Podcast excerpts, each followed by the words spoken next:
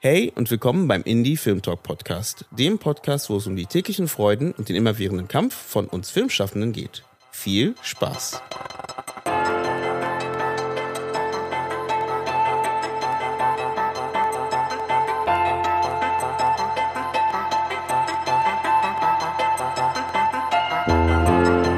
Schön, dass ihr wieder eingeschaltet habt beim Indie Film Talk Podcast. Heute habe ich einen Regisseur hier, weil wir reden heute über, ja, über den ersten Spielfilm oder eigentlich auch vielleicht so ein bisschen die Entscheidung, wann man den ersten Spielfilm eigentlich machen soll. Wenn man, ich glaube, man hat als Filmschaffender immer so ein bisschen diese Scheu davor, vielleicht auch diesen Schritt zu gehen. Und da finde ich das, was mein Gast heute gemacht hat, ganz spannend, dass sie halt wirklich gesagt haben, hey, ähm, scheiß auf alle Konventionen oder wie auch immer, wir machen diesen Film und äh, ziehen den durch und schauen, was passiert am Ende. Und glücklicherweise ist sogar viel passiert danach daraus. Und ähm, eigentlich viele aus dem Team, die da mitgemacht haben, sind fleißig am Film schaffen. Ein paar von denen waren sogar schon auch bei uns zu Gast bei dem Podcast. Und ohne jetzt viel herumzureden, ich meine, am Ende, die Leute haben ja sowieso schon den Namen gelesen. Ähm, heute ist Adolfo Kolmerer hier und ähm, ja, der, wir haben uns irgendwie zufällig getroffen aber um, bevor ich davon rede, Adolfo, wir machen es immer hier so, äh, man kann sich einfach selbst vorstellen. Das heißt, für alle, die dich noch nicht kennen, erzähl doch mal kurz, wer du bist.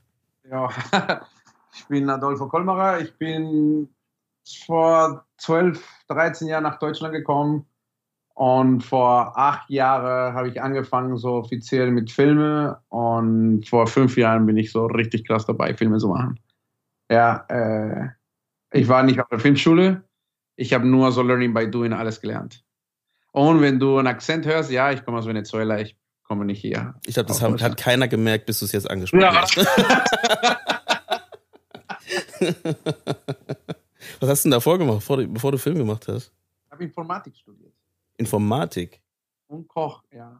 So so eine, es war eine Ausbildung, die ich in Venezuela gemacht habe. So ein Dualstudium, äh, Informatik und Koch?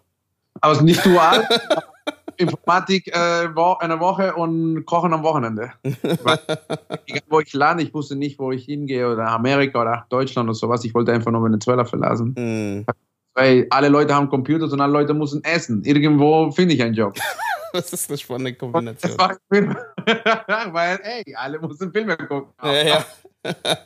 Aber ähm, das heißt, du bist nach Deutschland gekommen, ähm, wirklich einfach nur, weil du gesagt hast, ich möchte einfach was Neues erleben oder was war nee, da? Also Situation in Venezuela war. Mm. Scheiße. Richtig mm. mies. Und das war noch nicht ein, das war nicht ein, was heute ist. Heute ist es wirklich scheiße, aber ich habe es irgendwie vorgesehen, was abgeht. Und mm. bevor ich in der, in der Uni angefangen habe, habe ich meine Eltern gesagt, so du, ich glaube, ich hau ab. Und dann bin ich nach Deutschland gekommen alleine.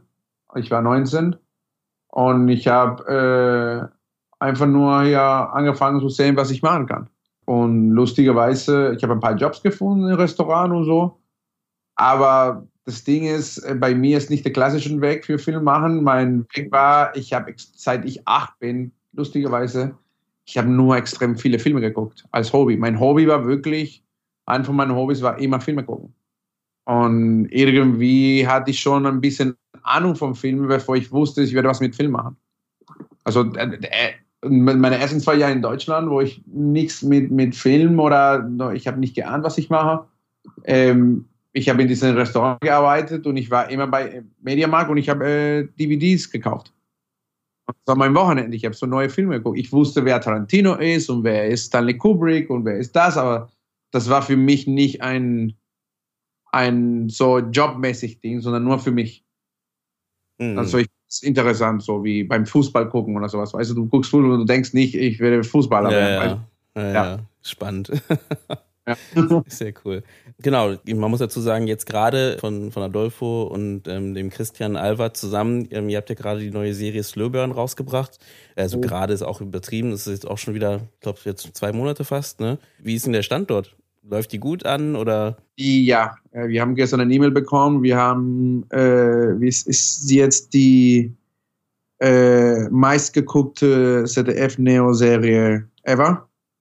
Und wir haben bei der Mediathek von ZDF schon 5 Millionen Klicks, also die sind extrem happy. Das mhm. haben wir mit, von unserer kleinen Show. Mhm. Aber es ist echt, echt natürlich ein krass geiler Zeitpunkt ne, für diese Serie. Ja, also, das war nicht so. Ähm, weißt du, es gibt auch sehr viel äh, Angst und weil du weißt nicht, wie die Leute reagieren, wollen die mhm. Leute während äh, eine Pandemie, eine Pandemie-Serie sehen? Ich sage ja, weil Nummer eins war auf Netflix und Amazon und alles war Contagion und Outbreak, so eine Sachen.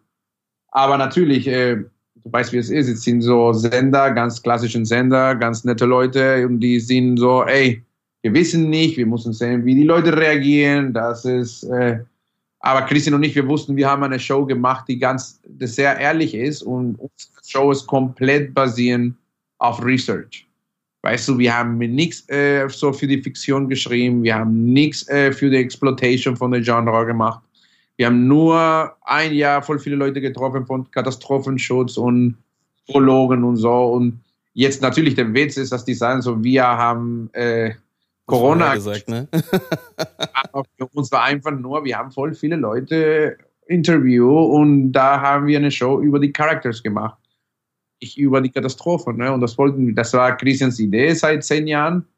Und ich glaube, das hat sich auch ausgezahlt, dass er so viel Research auch vorher gemacht hat. Mm. Ich glaube, er hatte, er hatte erzählt, dass er auch schon vor acht Jahren auf die Idee gekommen ist, ne? Also, oder irgendwie sowas, ne? Also schon sehr lange. Ja, ja, ja, der, der hat wirklich vor zehn Jahren hatte die Idee gehabt. Er war Angeles und er hat mir so gepitcht, so, ich will eine, eine Slow Burn Series machen, wie reagieren die Leute, wenn ein Virus kommt. Alle, wenn Filme, wir denken, dass wir super cool werden und wir bleiben alle zu Hause und wir hören zu. Nee, eigentlich das Leben geht weiter und das ist gefährlich. Und lustigerweise am Set vor einem Jahr, als wir, dreh, als wir gedreht haben, die Schauspieler waren so, ah du, mein, warum ist mein Charakter, der trägt keine Maske. Ich will nie so dumm sein, wenn eine Pandemie da draußen wäre. Also, mm. und bla bla. Und jetzt haben die ein Jahr alle später angerufen und sagen so, yo, tut mir leid, alles, was ich Ich sehe jetzt, wie die Leute sich verhalten und keiner hört zu und es gibt Verschwörungstheorien und so. Was das haben wir auch geschrieben. Also, mm. das erste passiert, wenn eine, eine normale Zustand kommt, das erste, was kommt, ist Verschwörungstheorien, weißt du? Ja, ja.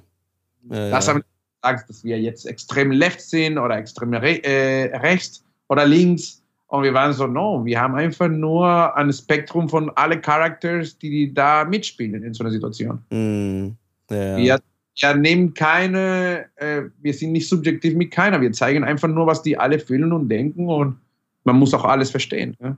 Das ist echt spannend. Also wir werden aufs Löber nochmal äh, detailliert eingehen, ähm, nochmal in einer weiteren Folge, wenn alles gut geht. Yeah. Ähm, äh, daran arbeiten wir gerade. Aber ähm, deswegen, ich wollte da nur kurz ein äh, in diese Richtung schauen und sagen auf jeden Fall erstmal herzlichen Glückwunsch, dass da, dass es da so, so, ähm, also dass ihr so einen perfekten Zeitpunkt äh, gefunden habt. äh, also ohne jetzt, ne, das ist, auf, wie sagt man, auf der einen Seite schlecht und gut zugleich, ne? Ähm, aber ähm, ich glaube, das ist natürlich, und da ihr ja auch, äh, wie du sagtest, ne, sehr viel recherchiert habt und ich glaube auch die Serie insgesamt auch von der Art und Weise, wie sie gemacht ist, auch ähm, super hochwertig aussieht, ähm, sorgt natürlich auch dafür, dass da ähm, die auch diesen Erfolg vielleicht jetzt auch hat halt. Und äh, das, das freut mich auf jeden Fall zu hören. Und ich wollte halt in dieser Folge, ähm, weil du ja auch das erste Mal hier beim Indie Film Talk dabei bist, ähm, wollte ich einmal kurz noch mal ein paar Schritte zurückgehen ähm, und über das Thema ähm, der Weg zum ersten Spielfilm quatschen. Ähm, weil am Ende ähm, hat der ja auch so ein bisschen diese Türen geöffnet, ähm, um jetzt ja. so eine Serie wie Slowburn ähm, machen zu dürfen, machen zu können. Und vielleicht auch da so ein bisschen diesen Gedanken eben ab, ab wann ist der Zeitpunkt, wo man dann wirklich sagen sollte, jetzt mache ich den mal. Ne? Und weil ich glaube, das ist so, so ein Thema, das habe ich gerade schon am Anfang gesagt, was uns oft so ein bisschen umtreibt. Das ist, das ist super wichtig, ja. Ne? Und äh, da wollte ich gerne eben, weil ihr hattet ja auch eine super spannende Geschichte, was das Thema erster Spielfilm angeht, weil ähm, das Thema Schneeflöckchen ist dann ja auch so ein bisschen durch die Filmszene durchgegeistert insgesamt, ähm, hatte ich das Gefühl zumindest. Und Schneeflöckchen habt ihr rausgebracht vor, vor zwei Jahren. 2018, ja. 2018, ne? Und ähm, es hat eine lange Geschichte, äh, eine, eine, ein langer Weg gewesen, ähm, diesen Film zu machen, ähm, wie ich ja. mitbekommen habe. Und genau, da gehen wir heute so ein bisschen genauer drauf ein. Und da würde ich doch erstmal sagen, genau, für alle, die Schneeflöckchen noch nicht kennen, vielleicht kannst du ja kurz nochmal sagen, um was ist denn, was ist das für ein Film? Oh mein Gott, das kann man. wenn jemand wirklich. Ich möchte jetzt einen Elevator Pitch. Das ist ein fucked up movie. Das ist, der kurze Pitch ist zwei Typen, die einer von den Hauptdarsteller von dem Film finden das Drehbuch von dem Film, das du gerade guckst. Und es ist in der Zukunft eine, eine ein bisschen Dystopie Berlin in der Zukunft, nahe Zukunft. Es gibt keine Gesetze, es war ein bisschen wie Lateinamerika, ein bisschen Hardcore. Und es mit Fantasy und sehr viel Crime und sehr viel äh, schwarzer Humor. Mhm. Und ja, ist auf jeden Fall, wie die alle in alle Festivals, die haben immer geschrieben, The Coen Brothers äh, mit Tarantino, mhm. mit Sergio Leone, mit Robert Rodriguez. Das ist spannend, weil ich meine, du bist ja auch damit gestartet, ne? Also du hast ja auch so ein bisschen gedacht, dass du in diese Richtung gehen möchtest mit dem Film, oder? Ja, genau. Ja, deswegen war für mich, also äh, es war bis heute. Ich bekomme jede zwei Tage eine E-Mail über einen Film, jemand, der es geguckt hat, äh, Produzenten aus Amerika, gerade momentan sehr viel. Und es ist deswegen, es ist, das war, hätte ich nie gedacht, dass es den Film mhm. so weit bringt. Ja, wirklich. Wann, wann hast du denn angefangen, an dem Film zu arbeiten? Ich meine, du hast ja zusammengeschrieben, ne, mit deinem. 15. August 2013. das ist, der Tag hat sich bei dir eingebrannt, ja? ja. 15. Ja. August 2013. Ich muss sagen, wir haben fünf Jahre diesen Film gemacht. Mhm. Also Flöckchen, wir haben an den, wir haben einfach nur zu zeigen, was der Film ist. Es, wir, wir hatten ein paar Projekte, die den offiziellen Weg gegangen sind in Deutschland, so zum Verleih, Redakteure, mhm. großen Schauspieler, die eigene Produktionsfirma haben. Und das war so ein paar Jahre, bis wir gesehen haben, wie schnell die Projekte sterben oder wie schnell die Leute sich nicht mehr interessieren für die Projekte. Mhm. Das kostet extrem viel Energie, du wirst auch nicht bezahlt. Wir waren wirklich relativ am Anfang, wir waren super pleite. Und dann, natürlich, jedes Mal, wo du einen Film anfängst und nicht endest, das sind sechs Monate, die du jetzt sozusagen verloren hast. Ne? Mhm. Dann habe ich, äh, saß ich mit Aaron Remers, das ist mein Autor und bis heutzutage noch einer von meinen closest allies und meine Producers. Äh, dann haben wir gesagt, so, wir machen jetzt einen Film, aber wir machen es alleine. Wir gehen wirklich Robert Rodriguez-Style, El Mariachi. Egal wie lange das dauert, wir machen diesen Film. Mm. Und wir werden kein, zu keinem äh, Filmverleih gehen, wir werden zu keinem, also vergiss die Alexa, vergiss die Reds, vergiss alles. Wir drehen auf was wir haben. Was haben wir? Eine 5D von meinem DP, äh, von meinem DP Konstantin Freier. Die 5D, Canon 5D können wir hacken. Damals kam diesen Russian Hacked. Magic Lantern, ja. Richtig. Der sehr viele Probleme uns gegeben hat, aber wir können ein bisschen was Schönes machen mit der Kamera. Und so haben wir. Wir haben wirklich, das, das Dreh hat zwei Jahre gedauert. Mhm. Jeden Wochenende, wo wir Zeit hatten, wir haben immer gesagt, anstatt, keine Ahnung, wohin zu gehen, Tempelhofer Feld oder, oder ins Kino zu gehen, wir gehen und wir drehen eine Szene von diesem Film. Mhm. Und langsam hat sich so ein bisschen rumgesprochen und wir haben ein paar mehr Leute für die Crew gekriegt und ein bisschen besseren Schauspieler und also das ist wirklich ein, ein riesigen langen Prozess. Mhm. Wann, wann hast du denn gedacht, dass äh, du diesen Prozess dann angehen möchtest? Also du hast, äh, du meintest ja, also äh, du hast ja davor Kurzfilme gemacht, ne, so, so ein paar gemacht und ähm, wie kam denn da die Entscheidung zu sagen, okay, jetzt ähm, mache ich mal Schneeflöckchen? Das also. war wirklich lustigerweise, es war ein Monat vorher. Ach so. Auch einen mega krassen Frust, dass wir hatten mit den anderen Projekten. Und wir waren ins Kino, ich bin, ich kann mich super klar erinnern, wir haben ähm, Harmony Corrines äh, Spring Breakers geguckt. Mhm. Und Aaron hat gesagt, du weißt was, ich gehe jetzt und ich schreibe was komplett Behinderten, dass wir wirklich forciert sind, dass wir es nicht niemand verkaufen können super was abgefahren, die nur die Leute, die wir lieben, machen würden. Weißt du? Und dann kam der Idee von Schnittflackchen. Mm. Sehr geil. Den Film kannst du nicht pitchen, weil jeder Redakteur, der ein bisschen Ahnung hat, wird, wird dir sagen, das kann ich nicht verkaufen, das kann ich nicht, äh, das, das geht nicht. Mm. Aber deswegen haben wir es auch gemacht irgendwie, weil wir wussten es, und das kam von Danny Boyle, die haben ihm so einen Ehrenpreis gegeben in einem Festival in San Sebastian und da, da haben die alle seine Filme gezeigt. Und ich habe ihn gefragt, was ist dein Lieblingsfilm? Und er hat gesagt, einer von meinen Lieblingsfilmen ist mein erster Film. Und der ist nicht dabei. Das ich mit meinen Kumpels gemacht habe. Und ich war so, ich hatte so eine krasse Freiheit und so null Ahnung gehabt, dass bis heute es einfach meine Lieblingserfahrung ist, weil ich was wirklich am Filmemacher. Mm. Ich habe Ahnung und der Film ist nicht gut, aber ich habe mich wie ein Filmemacher gefühlt, wie jemand, die Risiko nimmt in jeder Sendung, du? Mm das hat, war für uns extrem motivierend. Und wir haben gesagt, so, ey, lass uns unser Film machen. Weil wir wissen, wie wichtig es ist, einen Film zu haben und den nächsten Job zu bekommen. Und wenn ich immer warte auf die anderen, dann du, ganz ehrlich, wenn ich, ich hätte heute auch keinen Film gehabt. Mm. Würde. Ja. Weißt du, du nach drei, also zwei Jahren Dreh und ein Jahr Postproduktion, du kannst nicht glauben, wie viele Leute sind gekommen und sagst, so, du, du musst das Team verbrennen, das wird nicht funktionieren. die hat noch recht, also die wirklich, also es ist unendlich ein Prozess, das ist, es ist, ist schrecklich. Weißt du, es, es dauert sechs Monate nur ein, ein Film Vollzeit zu machen in der Postproduktion. Mhm. Stell dir du kein absolut, wir haben am Ende, glaube ich, 60.000 gehabt in den fünf Jahren für den Film. Weißt du, wir haben Crowdfunding gemacht, wir haben super coole Leute, die uns unterstützt haben und dann unser Verleih, der am Ende den Film rausgebracht hat. Also das ist wirklich extrem viel Arbeit über eine extrem lange Zeit und ich kann das jeder empfehlen. das heißt aber, ihr habt genau das Drehbuch geschrieben, habt euch entschieden, hey, oder äh, okay, wir ziehen das jetzt durch, wir machen das. Ähm, ja.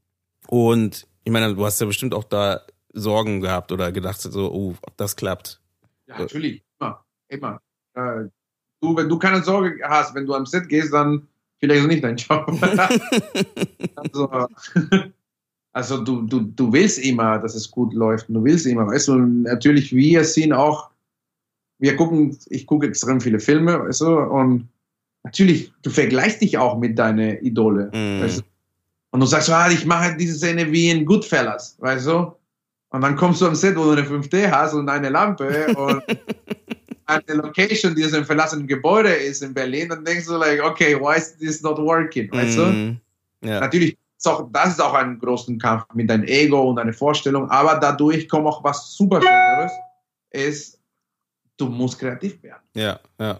Weil, dass du nicht die Sahne hast und das lernt man mehr und mehr, das bedeutet nicht, dass, weißt du, am Ende des Tages, die Leute interessieren sich nicht, ob du Geld hattest oder nicht, oder, oder das, oder wer hat dich finanziert, weißt du, die wollen, they just want to be entertained. Ja, entertained werden, ja.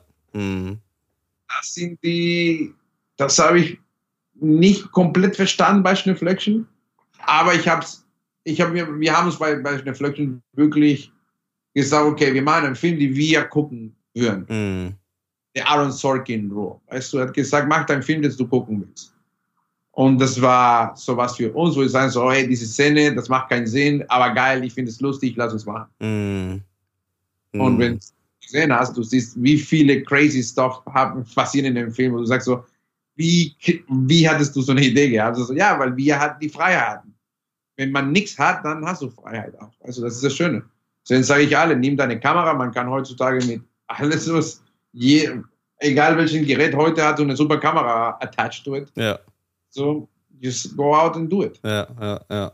ja. Hat damals Hitchcock und Kubrick und alle gesagt, geh mal und dreh, weil James Cameron sagt das alle, geh mal und dreh einen Film und dann siehst du eigentlich, was was das bedeutet. Hm. Was waren denn, was waren denn für, ähm, das heißt, genau, ihr seid dann losgezogen, habt es gemacht und ähm, was würdest du denn sagen, was waren denn so die größten Hürden, die ihr da hattet auf dem Weg äh, in der Produktion? Also wo du gemerkt hast, so, oh, das ist äh, auf der Kippe, äh, ne, wenn es so weitergeht. Das ist der erste Momentum. Weißt du, du kannst eine, äh, du kannst eine Crew, du weißt schon sowieso, wie schwer es ist, unter Independent Bedingungen. Ich rede jetzt über Independent Movies. Ich nicht über, wir haben alle einen Trailer und wir genießen das Leben. Sondern du weißt schon, es ist mega krass. Deine Crew, lass uns sagen, so maximal 20 Leute, was schon sehr wenig ist, über, eine, über 25 Tage zu haben. Mm. Du mhm. weißt schon, was das ist. Mm. Dann teilst du und diese Leidenschaft verliert sich auch. Weißt du? mein, mein Job als Regisseur war nicht nur einen Film zu liefern, sondern auch die Leute immer zu motivieren. Mm. Also, wie, ich habe einen Schauspieler und dann treffe ich ihn nochmal in ein Jahr und sage so, erinnerst du dich an diese Szene, die müssen wir jetzt noch machen. mm. sagst ich werde jetzt meine Haare nicht schneiden oder sowas, weißt du, weil für ihn gibt es auch keine Motivation. Es gibt keine Geldmotivation, es gibt kein, äh, kein Fame-Motivation, es gibt, weißt du, es ist, nichts ist sexy für keiner, so einen Film wie Schneeflöckchen zu machen. Deswegen war mein Job immer im Weg zu finden, dass die Leute doch am Set kommen und, und die zu, zu begeistern und so, dass jemand so wie Alexander Schubert, der ich ihm extrem dankbar bin, äh, der mitgespielt hat, oder David oder sowas, Leute, die Namen haben, dass die äh, trotzdem über diese zwei Jahre immer geholfen haben. Ne? Unbezahlt, am Wochenende. Also, Ja. Was hast du, was hast du denn, äh, was hast du denn gemacht, um da die Leute zu überzeugen und zu sagen, hey, äh, bleib hier, bleib hier, wir machen da was. Das Aber ich habe, was ich immer gemacht habe, ich habe immer mehr geschnitten, was wir gedreht haben, mhm. habe mich Mühe gegeben zu zeigen, dass, ey, ich weiß, du sieht so aus, aber guck mal, es ist es ist nicht verschwendete Zeit. Guck mal, wie es aussieht. Und das hat uns sehr viel geholfen. Und dann mit der Crowdfunding, wir haben einen Trailer gemacht und dann, wir, wir haben so ein bisschen Hype bekommen zwischen die Independent Filmemacher und dann haben wir hier den getroffen und den anderen. Und es war ein bisschen schon so, es war ein Moment, wo so, okay, die sind verrückt genug, ich weiß nicht, was die machen, aber ich bin dabei. Mm. Und das war auch so viele Leute, haben gesagt so, ey, du, ich verstehe das Drehbuch nicht, ich weiß nicht, was ihr macht, aber hey, zwei Tage, ich bin da. Sag mir, was ich machen soll. Und natürlich, die kommen und dann hast du so eine 5D auf einem Stativ, das sieht so aus wie, weißt du, also das ist, immer muss man, das ist ein extra Game, ne? Und, und, und die zu motivieren und Gott sei Dank waren die immer super Game. Alle, mhm. alle wirklich immer dabei. Wie, wie viele Jahre habt ihr gedreht daran? Zwei Jahre. Zwei Jahre. Ja. Und immer am Wochenende, also hauptsächlich am Wochenende, Feiertage, da wo Leute frei hatten. Ja, eine Woche oder so war aber es war immer fast, immer am Wochenende. Mm. Weil alle anderen hatten einen Job unter die Woche. Ne? Ja, ja, klar. ja, klar. Ich geschnitten in meine Jungs, die auch einen anderen Jobs hatten als, als Kottas und so. Und immer, jedes Mal, wo ich jemand Neues getroffen habe, da habe ich doch vier Szenen gezeigt und hier und da und so ein bisschen parallel gemacht, aber dann trotzdem, dann hat mir noch die Postproduktion zwei Jahre gekostet. Mm. Und wie hast du es da geschafft, immer wieder mit diesem, mit dieser Abs diesem Abstand ähm, immer wieder reinzukommen in diese Geschichte? Weißt du, was ich meine? Also du bist ja immer wieder doch irgendwie raus, weil, ne, Alltag, was auch immer. Jeder, ich hasse das Wort Künstler, ich nutze es, jeder Filmemacher, besonders ein Regisseur, jemand so, so, ich hatte den Luxus nicht. Alle haben gesagt, ey, wie ver verbrennt das Ding, fängt nochmal was an. Ich hatte den Luxus nicht, ich musste was haben. Mm ich habe ich hab nicht jetzt vier Jahre gearbeitet oder zwei oder drei oder zehn, wenn jemand jetzt zehn Jahre dann, du hast das Ding gemacht, du musst es zeigen, weil das ist, äh, das ist dein Ding jetzt. Mm. Selbst Tarantino, Tarantino sagt immer mein erster Film, wir wissen alle, dass Reservoir Dogs nicht Tarantinos erster Film ja, ist. Ja. So? Und er sagt es auch so, ja, ich habe einen anderen Film, aber das zeige ich nicht. Weißt du, und aber diesen Film war auch wichtig. Weißt du, weil wir wollen alle super gehypt sein. Und deswegen sage ich alle meine, die, momentan kommen sehr viele junge Regisseure, so was soll ich machen? So, mach den Film, egal wie scheiße das ist. Mm. Bis zum Ende. Geh mal in den Schnittraum, mach das und dann siehst du es, weil das ist wirklich eine sehr humbling Experience. Weißt du, nächstes Mal, wo du einen Film guckst, dann wirst du ein bisschen mehr Respekt haben vor Filmen. Ja, das stimmt. Wenn man 19 ist und du guckst nur Truffaut und äh, Hitchcock und äh, Kurosawa-Filme, dann natürlich alles ist scheiße und sagst du, nee, dein Film ist scheiße. Aber wenn Filmemacher einen Film macht, dann sagst du, oh mein Gott, alright, das ist wirklich was ganz anderes, als ich dachte, das ist. Respektierst du, respektierst du alles und in der Branche kommt auch was, das ich auch dann gelernt habe. Äh, super wenigen Regisseuren äh, machen die fertig, äh, die, die Filme fertig. Mm. Es ist auch, weißt du, ich habe es jetzt gelesen, 6% der Regisseure machen ihren zweiten Film. Und, und nur 6%. und mhm. dann Prozent machen einen dritten.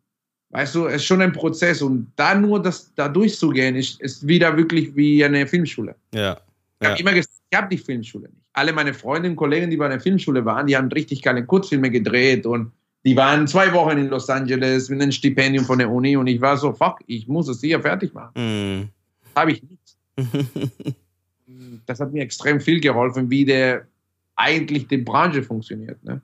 Und ähm, genau, wir hatten ja anfangs auch die Frage gestellt, warum hast du nicht weiter Kurzfilme gemacht und gesagt, so ich mache so lange Kurzfilme, bis ich wettbewerbstechnisch so weit bin, dass mich so viele Leute kennen, dass die, die Anfrage automatisch kommt. Wieso hast du gesagt, ich muss einen, einen Langfilm machen? Ich habe äh, eigentlich habe ich voll viel recherchiert und das mit den Kurzfilmen es ist ein sehr interessanter Game, aber ich hatte nicht die Zeit oder den Luxus, weiter Kurzfilme zu machen weil ich war komplett pleite. Also da parallel habe ich angefangen, Werbung zu machen. Mhm. Ich habe äh, in dem Moment habe ich Musikvideos gedreht und habe ich äh, meine Miete mit Musikvideos bezahlt. Aber dann plötzlich waren keine Budgets mehr für Musikvideos. Mhm. Ich habe ein paar gemacht und Zahlen zu testen und es hat Spaß gehabt. Aber das bringt auch irgendwie in einem Punkt nicht mehr. Weißt du, wenn wir in Frankreich wären oder in Amerika, dann sage ich dir ja vielleicht doch da. Mm. Aber also sehr, sehr unwahrscheinlich, dass du eine Karriere anfängst, weil dein Kurzfilm richtig geil ist. Mm. So, es passiert, aber es ist nicht enorm, weißt du? Und für mich war okay, ich muss einen Film machen. Und dann habe ich angefangen mit Werbung und ja, weil ich habe immer gelesen, you need a movie, you need a movie, you need to have a movie. Und dann habe ich gesagt, okay, jetzt mache ich das. Ja. Ja. Ich wusste es nicht. Also die interessante Frage ist, hätte ich gewusst, dass es fünf Jahre dauert. Hättest du es gemacht. Also für mich wird für, bis Ende meines Lebens, ich weiß nicht was, eine Antwort. Dann wusste ich nicht, dass es fünf Jahre war. Mm. Aber das ist ja oft bei den Herzensprojekten. Ich meine, es ist ja gar nicht so selten, dass ein Film halt so lange braucht, ne? Und in der Umsetzung, ähm, ist recht wie, wie gesagt, wenn es halt dein Projekt ist, was du umsetzen möchtest und nicht von einem Studio kommt, von einem Produktionshaus kommt, ne? Mm, das durchzuboxen etc. Das ist recht, wenn du sagst, es ist ein Stoff, der auf der einen Seite auch noch ähm, schwer zu verkaufen ist, ähm, auf den ersten Blick. Ähm, was du auch weißt, ne, das macht es nicht einfacher, dass es halt schneller geht. Ne? Und ja. äh, da ja. ist es natürlich diese, diese, diese Länge, ähm, finde ich gar nicht so verwunderlich, ganz ehrlich gesagt. Ähm, mhm. ist, aber, ist aber natürlich krass trotzdem, ne? Und auch äh, Chapeau fürs Durchhalten. Ne? Ähm, erst recht eben bei so einem Film, wo man halt, wie du sagst, ne, du bist pleite, aber trotzdem, das Ding muss raus und du, du kämpfst dafür, dass das Ding rauskommt. Und genau, du hast gesagt, zwei, zwei Jahre gedreht, äh, dann auch noch ähm, ganz lange ähm, Post, ne? Und dann ähm, kam die, der Tag der Tage, dann kam die Premiere. Ähm, hast du noch habt ihr nochmal umgeschnitten oder habt ihr das dann nach der Premiere, also ist es dann so geblieben, wie es? Es ist so geblieben. Es, es gibt ein, die wir immer, besonders Aaron und ich, wir sind verantwortlich. Der, es gibt ein, eine Kritik, die sich immer äh, wiederholt von dem Film, dass es der zehn Minuten zu lang ist. und das verstehen wir auch und es ist nicht prätentiös oder sowas, aber wir finden es cool. So, äh, ich weiß genau, was die Leute meinen, aber wir haben es so konzipiert. Wir haben es so konzipiert, dass kleine Kurzfilme sind. Mm.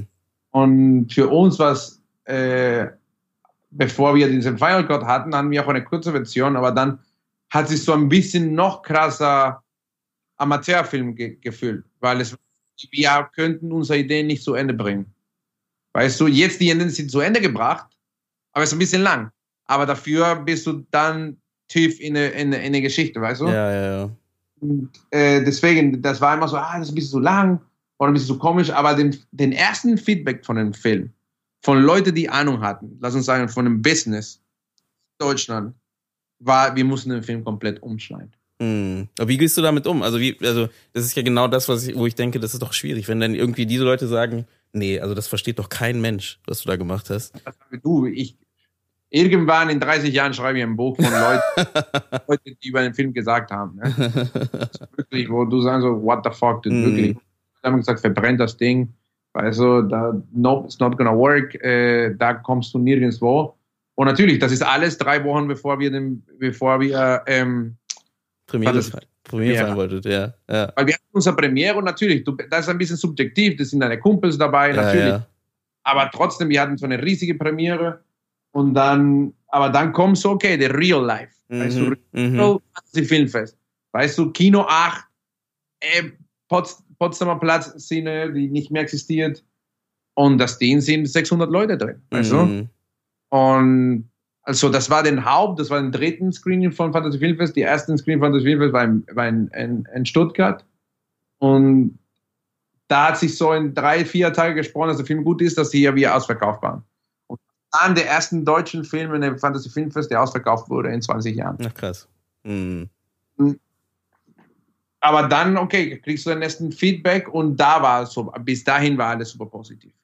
Ja, aber vorher, so zwischen die Türen und so, das waren voll viele Leute, die gesagt haben, das, äh, das, das bringt nichts. Also eine Woche vorher, da waren wir, ich werde nie vergessen, wir waren alle, alle zusammen und wir haben gesagt, so weißt du was, lass uns die Leute sagen, dass der Film scheiße ist. Jetzt nicht auf dem hören, weil diese Leute wollten so, ich soll den Film nicht machen.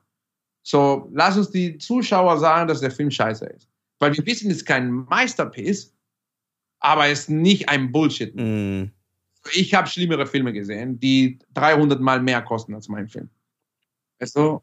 Und da hatten wir das Glück, dass wir die richtigen Festivals getroffen haben Und wir haben es nur die gefunden, weil den ersten Festival war in Lund in Schweden, drei Wochen nach der Fantasy Filmfest Premiere.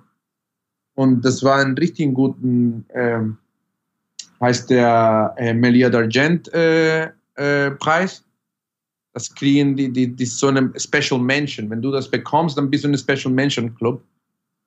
Wir haben es in Lund gewonnen, wo alle voll geflasht waren. Du, wirklich, wir waren da in der, in der Zeremonie und ich habe nie mein Leben bis dahin was gewonnen. Ich, wie, fühlst, wie fühlt man sich, wenn man gewinnt, du?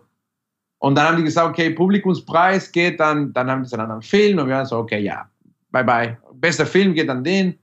Und dann wir wollten schon alle gehen und dann so, okay, und Melia d'Argent geht für Schneeflöckchen.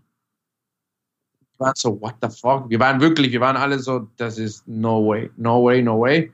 Und wenn du den Preis gewinnst, weil das ist so genremäßig, also da zum Beispiel ähm, äh, Denis Villeneuve hat für Enemy den Preis gewonnen. So was, so eine Filme gehen immer für diesen Award, ja. Und dann kommen die an einem Festivals wie Brussels oder sowas, die auch diesen Level haben, dann wirst du sowieso eingeladen. Und dann war für mich für die nächsten sechs Monate nur für ein, von einem Festival zu dem nächsten. nur wegen, also und dann den nächsten Preis, den nächsten. Am Ende hatten wir, äh, glaube ich, 28 Preise. Ja, krass. Mhm. Preise von überall wirklich. In Asien, in Japan, in Argentinien, in Brasilien, in, überall haben wir gewonnen. Lustigerweise in Deutschland nicht. Mhm. Ja. Wie erklärst du dir das? Ja, da brauchen wir noch zwei Podcasts, um darüber zu reden. ich meine, 2018, da, da gab es äh, schon so ein bisschen die Richtung, auch Genre so auszuprobieren und in diese Richtung zu gehen. Also glaubst du, einfach noch nicht die, die Zeit gewesen für, für, also jetzt nicht für die Zuschauer, glaube ich, jetzt allgemein, aber sonst, ich meine jetzt für die, für die Szene selber oder äh, woran? Ich, ich glaube, es hat noch und es gibt Leute und by the way, no disrespect. Jeder mhm. hat sein und alles. Aber es gibt, was bedeutet, warum machen wir unseren Job? Und die meisten Leute hier in Deutschland machen den Job, als ein Job ist. Fast, lass uns jetzt mega cool sein und 50-50 gehen. 50% machen das und die haben recht, by the way. Weißt du, wir haben eine starke Filmförderung, die sehr positiv ist und Leute unterstützt. Aber alles muss einen Sinn machen. Das ist das Ding die du bekommst die Unterstützung oder den, den, den Hype oder die, die Presse, wenn dein Film Sinn macht für irgendwas. Aber das ist nicht der Sinn von ein paar Filmen.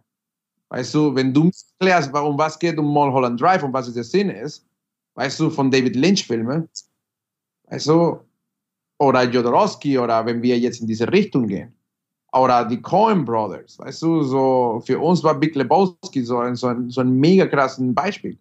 Weißt du, einfach nur was abgefucktes, crazy Characters. Und das macht nicht Sinn. Und da haben die recht. Deswegen, die, die wollen was verkaufen, das sich nicht in der Zeitung lesen kann. Für gar das auch ins, am Montagabend oder in, irgendwo in so einen Sender kommt. Deswegen, äh, ja. Da passt denn der zum Beispiel so nicht rein. Ja. Und was haben, dass du auch später verkaufen kannst. Und es, es ist schon ein Produkt für was, wo in zwei Jahren läuft. Weißt du, und bis jetzt kommt diese neue Welle in Deutschland, aber bis da, wir waren noch nicht da. Das war auch kein Muss.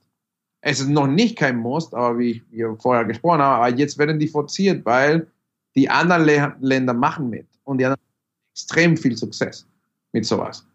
So ist nicht nur Deutschland. Also es gibt mega viele, weißt du, Stranger Things wollten die nicht produzieren. Weißt du, äh, Casa de Papel war ein, ein Fail in Spanien, als in Antena 3 gelaufen ist.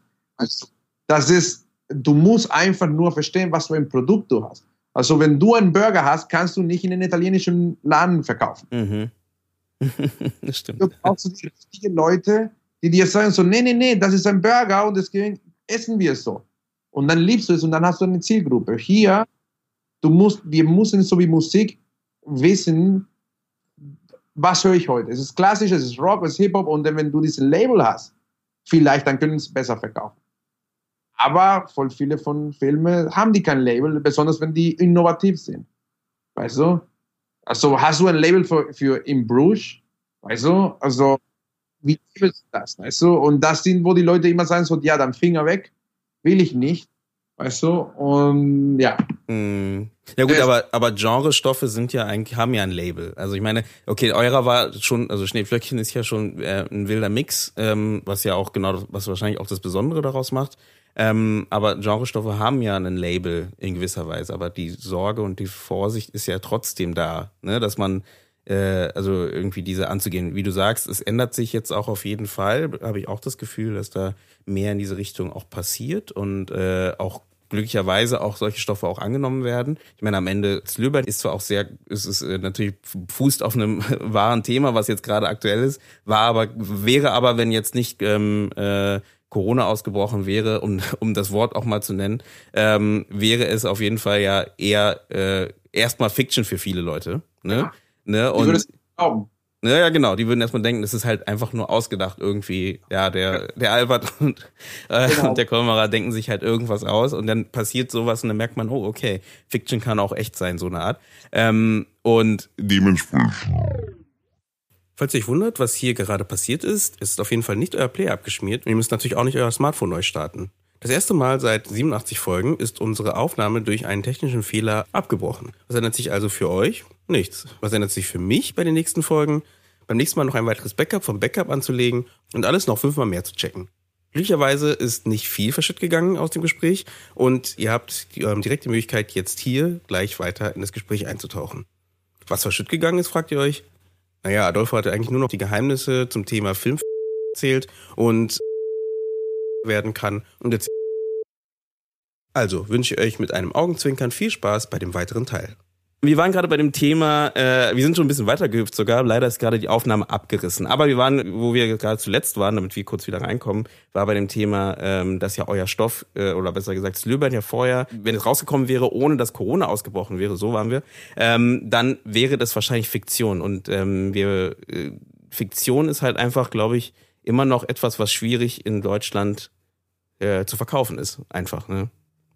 Ja, auf jeden Fall. Also das ist wissen, was extrem erfolgreich ist, überall, was What If, What If äh, pandem äh, Pandemic Situation, What If there is a, a shark in the, at the beach, weißt du, so diese geile Sachen, die ich liebe von allen Filmen, das ist momentan nicht, es ist nicht so krass in Deutschland. Jetzt langsam kommt es, aber das ist schwer, die Leute sich sowas zu, also wirklich irgendwie so wie ein Imagination halt so. Das ist sehr schwer für Leute so, ja, das kann ich mir nicht vorstellen.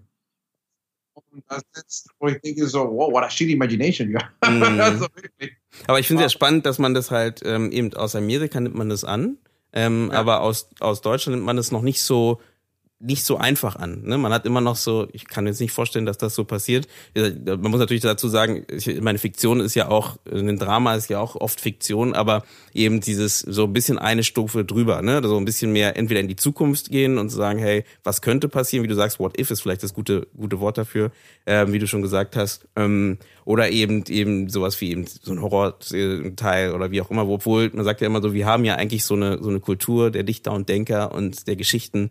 Ähm, da ist es halt lustig, dass wir da so ein Problem damit haben. Genre ist hier geboren. Mm. Das können ja wirklich, das sage ich auch immer die Leute, ist hier, hier entstanden. Mm. Also das Nosferatu. Also ja, stimmt. sorry, das ist alles hier. Das ist, ist irgendwo anders gegangen, weil wir kennen alle die Geschichte und was passiert ist. Aber das ist hier, das ist der, der, der Place. Mm. Weißt du, deswegen tue ich mich auch immer schwer. Ich, äh, natürlich, du kannst auch, und das war, wo wir danach waren, Filmförder und sowas. Weißt du, ich war am Anfang so ein, so ein, so ein Opposition vom Filmförder und heutzutage verstehe ich die schon sehr gut. Es gibt auch Leute, die sehr gute Ideen haben, aber die können nicht pitchen. Weißt du, oder die können das die nicht verkaufen oder die, die wollen nicht den anderen Teil von dem Job machen. Und das leider gehört auch zu dem Job. Weißt du, du kannst nicht nur eine, okay, what if aliens come to Berlin?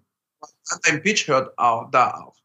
Weißt du, du musst einfach wegfinden und alles. Das ist wirklich ein Teil von dem Job. Und sobald wir die Filme machen, nicht das auch meistern, Leute, die auch nicht vertrauen, weil die sagen so, no, ist nicht reif genug.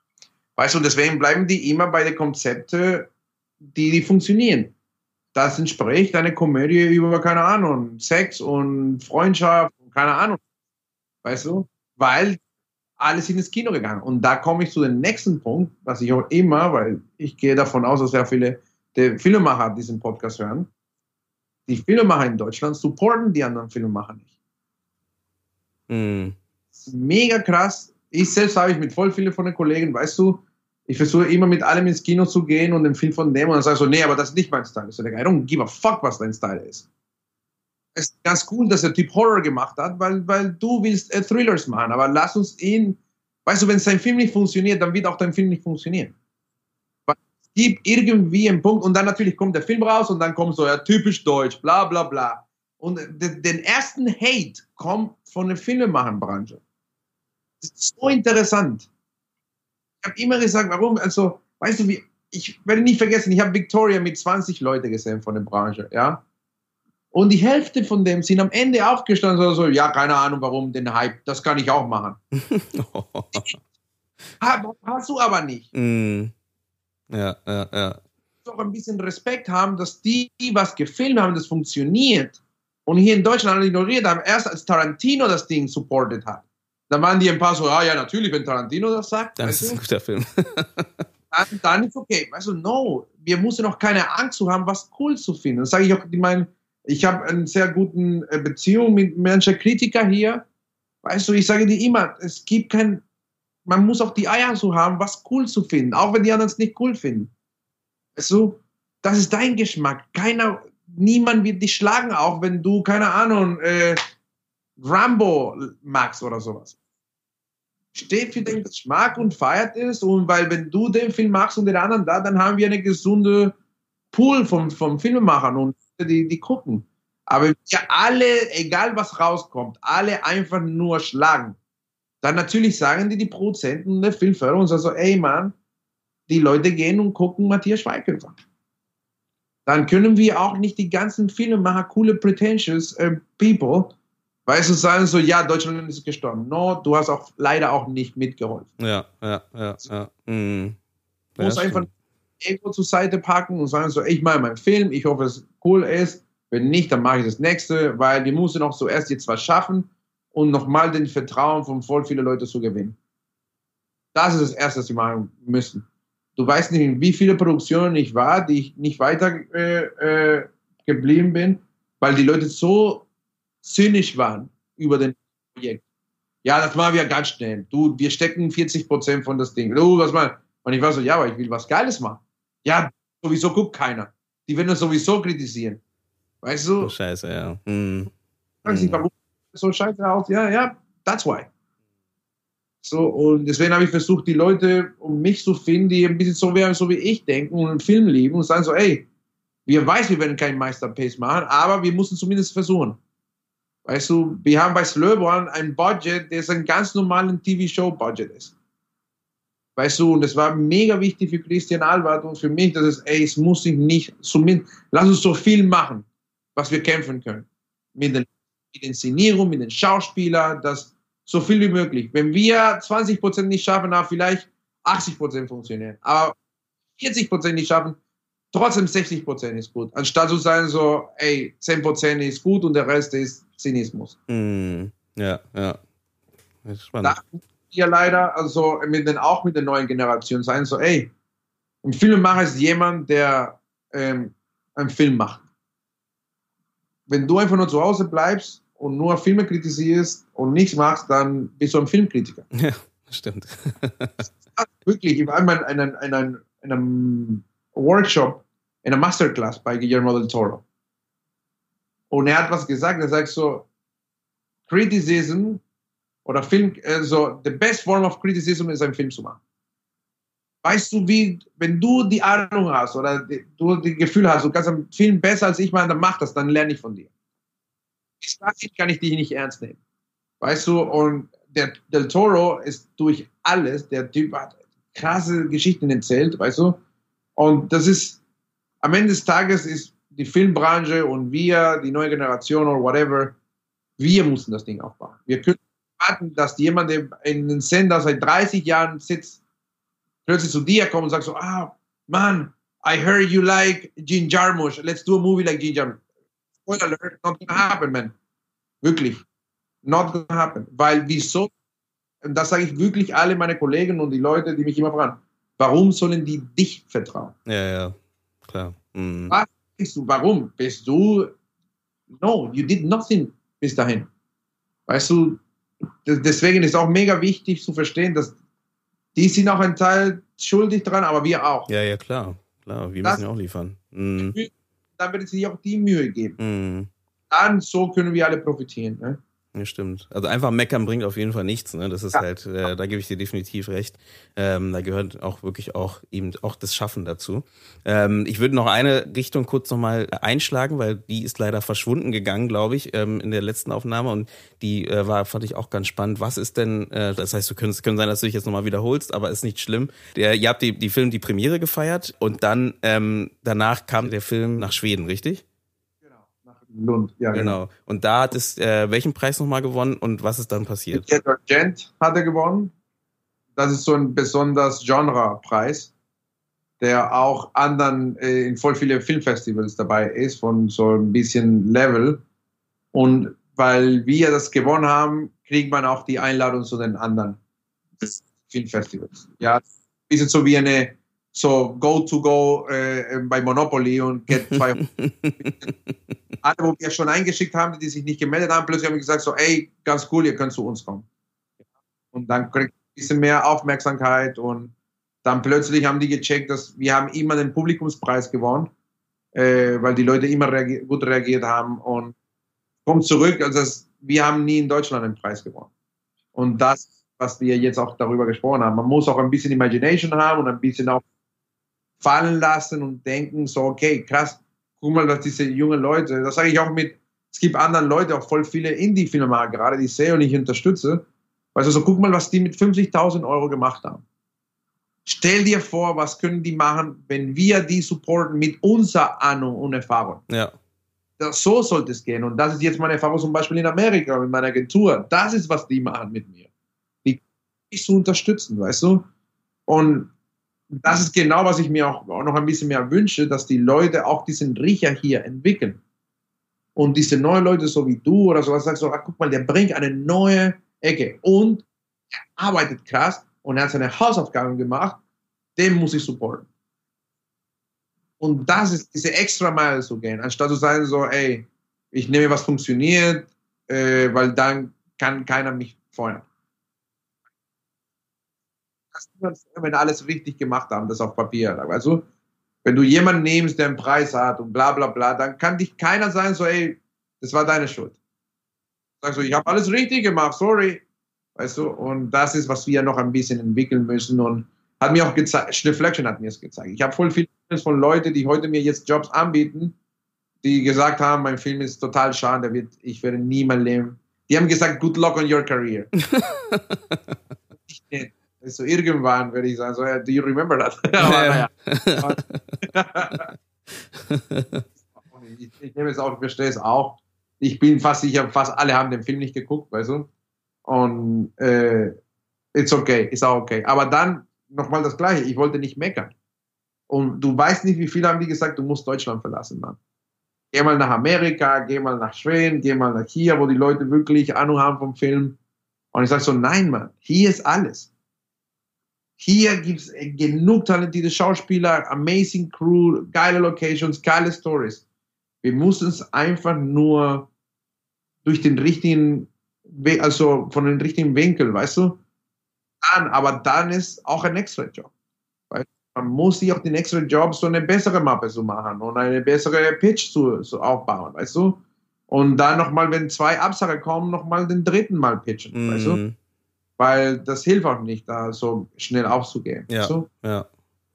Das ist halt klar, wenn du hast, ja klar, du musst halt diesen Schritt weitergehen, weil halt einfach es, das System so noch nicht aufgebaut ist. Ne? Das ist, das stimmt schon. Also ähm, don't, ja. don't be a hater, weißt du, ich habe einen Film mit, weißt du, mein zweiter Film, ich bin I don't hate it, weißt du, äh, ich bin super happy, dass sie es gemacht haben und ich würde es wieder machen. Ja. Äh, ich muss es nicht mehr machen, was sehr gut ist, aber ich habe einen Film, weil ich wollte mit ein Studio machen, weißt du, ein großes, in einer anderen ähm, zu verstehen, wie es funktioniert. Und ich habe es gemacht. Ich habe extrem gute Leute in dem Prozess kennengelernt, super Schauspieler, weißt du. Und für mich war wieder eine Erfahrung. Ein, noch ein Step in meine Karriere und in mein Verstand als Regisseur. Wie funktioniert das? Wir müssen auch verstehen, dein Film muss sich auch verkaufen und dein Film muss auch entertaining und dein Film muss auch einen Purpose haben, irgendwie, auch wenn es crazy ist. Ja. Also das sind die, die, das habe ich auch dadurch gelernt und ich bin auch sehr, sehr happy, dass, dass ich die Erfahrung hatte. Und dann natürlich, dann habe ich äh, Christian kennengelernt und er hat Reflection gesehen und sagt, okay, der Typ ist crazy genug, weil Christian hat so gemacht am Anfang. Sein erster Film, Curiosity Kill the Cat, ist auch so ein Independent Movie. Und dann hast du natürlich was in Common und dann, aber dann hat er äh, Apokalypse geguckt und sagt so, hey, he can handle the craft.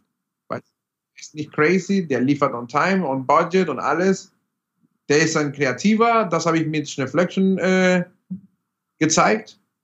Und mit Apokalypse habe ich gezeigt, ich kann auch arbeiten unter die Bedingungen von Business. So, ich habe meine Filmszenen bei Apokalypse, die ich liebe. Und das ist was auch, muss ihn, muss ihn auch die Filmstudenten verstehen oder die am Anfang sind. Du musst wissen, die Leute suchen einen Partner. Die suchen nicht den nächsten Werner Herzog. Das ist sehr, sehr schwer, dass die nächsten Werner Herzog suchen. Die suchen jemanden, der kommt on time und kann was liefern, das die brauchen. Mm. Wenn du deinen Film wie, wenn du Fitzcarrald so machen willst, dann musst du es wie Reflection machen. Alleine. Also genauso wie Werner auch gemacht hat. Mm. Also. Ja, ja, klar, klar. Hm. Na klar. Super, wir sind ja fast durch. Ähm, äh, und genau, ich würde noch zum Letzten, du hast es ja schon jetzt hier so ein bisschen eingebaut in deine Aussage. Was sind denn deine Learnings äh, aus deinem, also jetzt so, so grob zusammengefasst aus eben diesem einem großen Projekt, was du da ähm, am Anfang von deiner, deiner Karriere als äh, Langfilmspiel, äh, Film, ne, Langspielfilmregisseur so ähm, gemacht hast, diese Schneeflöckchen, die du mitnehmen, mitgenommen hast, die du jetzt gerade vielleicht noch in deinen weiteren Projekten mit ein, äh, einfließen lässt? Ähm, von Schneeflöckchen, das, ich glaube, das wichtigste Learning ist, es gibt immer einen Weg, eine Szene zu retten. Hm. das ist gut. Wirklich. Wir haben Szenen, die nicht funktionieren. Also, okay, wir müssen jetzt denken, was, wie schneiden wir das Ding um, was müssen wir machen, dass es funktioniert. So, ich dachte, oh mein Gott, ich habe nur diese drei, vier Einstellungen und diesen Dialog und es wird nicht funktionieren. Davon vielleicht habe ich gelernt, es gibt immer einen Weg. Man muss einfach nur voll viel dann arbeiten. Ja, ja, ja. Ausprobieren, ausprobieren. Mehr ausprobieren. Super. Ja. Das ist ja fast sogar schon ein Appell an die Zuhörerschaft. Ähm, das ist super. Perfekt. Und äh, wir haben, wir versuchen gerade was Neues einzuführen, nämlich noch die Möglichkeit, eine Wildcard zu vergeben, in Anführungsstrichen. Also an eine Person, wo du sagst, oh, diese Person würdest du sagen, die muss mal unbedingt beim Podcast vorbeikommen, beim Indie-Film Talk. Ähm, und da wollte ich dich fragen, Hättest du da eine Idee? Ich, ich ist jetzt ähm, direkt einfach nur reingeworfen. Es kann auch sein, dass du gar keine Idee hast. Dann schneide ich das einfach raus und ich habe das nie gesagt. Aber ähm, wenn dir jemand einfällt, wo du sagst, so, der würde perfekt passen für ein Gespräch ähm, oder ein Thema, was du sagst, oh, das wäre jetzt super cool, was mal besprochen werden sollte, ähm, hast du jetzt die Möglichkeit, das mal rauszuhauen. Dann äh, gucken wir mal, ob wir das in den nächsten Folgen mit einbauen. Ich hätte zwei Leute, weil ich höre immer sehr gerne, wie die deren Perspektive ist von, von unserem Job würde Arendt oder Christian einladen. Mhm. Also, weil die auch äh, verschiedene äh, unterschiedliche Perspektiven haben und es ist immer sehr interessant zu wissen, wie die ticken und über Film machen. Also, die sind die zwei, die ich denke. Natürlich, es gibt viele Leute, aber ja, vielleicht. Genau. Ich kenne die direkt, würde ich sagen, so würde interessant zu wissen, was. Äh, oder für, eine, für so eine, die ich kenne, ich weiß, die könnten was Interessantes sagen. Ja, spannend. Dann, äh, genau, das werde ich mir auf jeden Fall merken ähm, und äh, schauen, ob wir da zu den beiden oder mit den beiden ähm, eine Folge machen. Ich meine, Christian könnte ja vielleicht sogar klappen, wenn wir das mit dem Thema Slöber nochmal verbinden. Ähm, ne, weil das, wie gesagt, habe ich ja schon anfangs angekündigt. Das wäre schon cool, wenn wir da vielleicht nochmal zu dem Thema ähm, nochmal was machen, weil ich glaube, das ist auch ein spannendes Projekt, auch in dem Sinne, dass ihr, wie du sagtest, halt, das hast du ja kurz angedeutet, mit ähm, Fernsehbudget versucht habt, trotzdem halt Kino zu machen. Ja. Ähm, und äh, wie ihr das angegangen seid ähm, und ja, wie, wie das Ganze vorangetrieben wurde.